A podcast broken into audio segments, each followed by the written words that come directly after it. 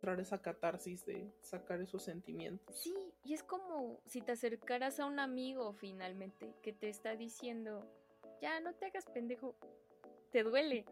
Llora. Llora. nadie te va a juzgar. Eh, juzgar. Diferente al amigo que dice, quiere llorar, quiere llorar.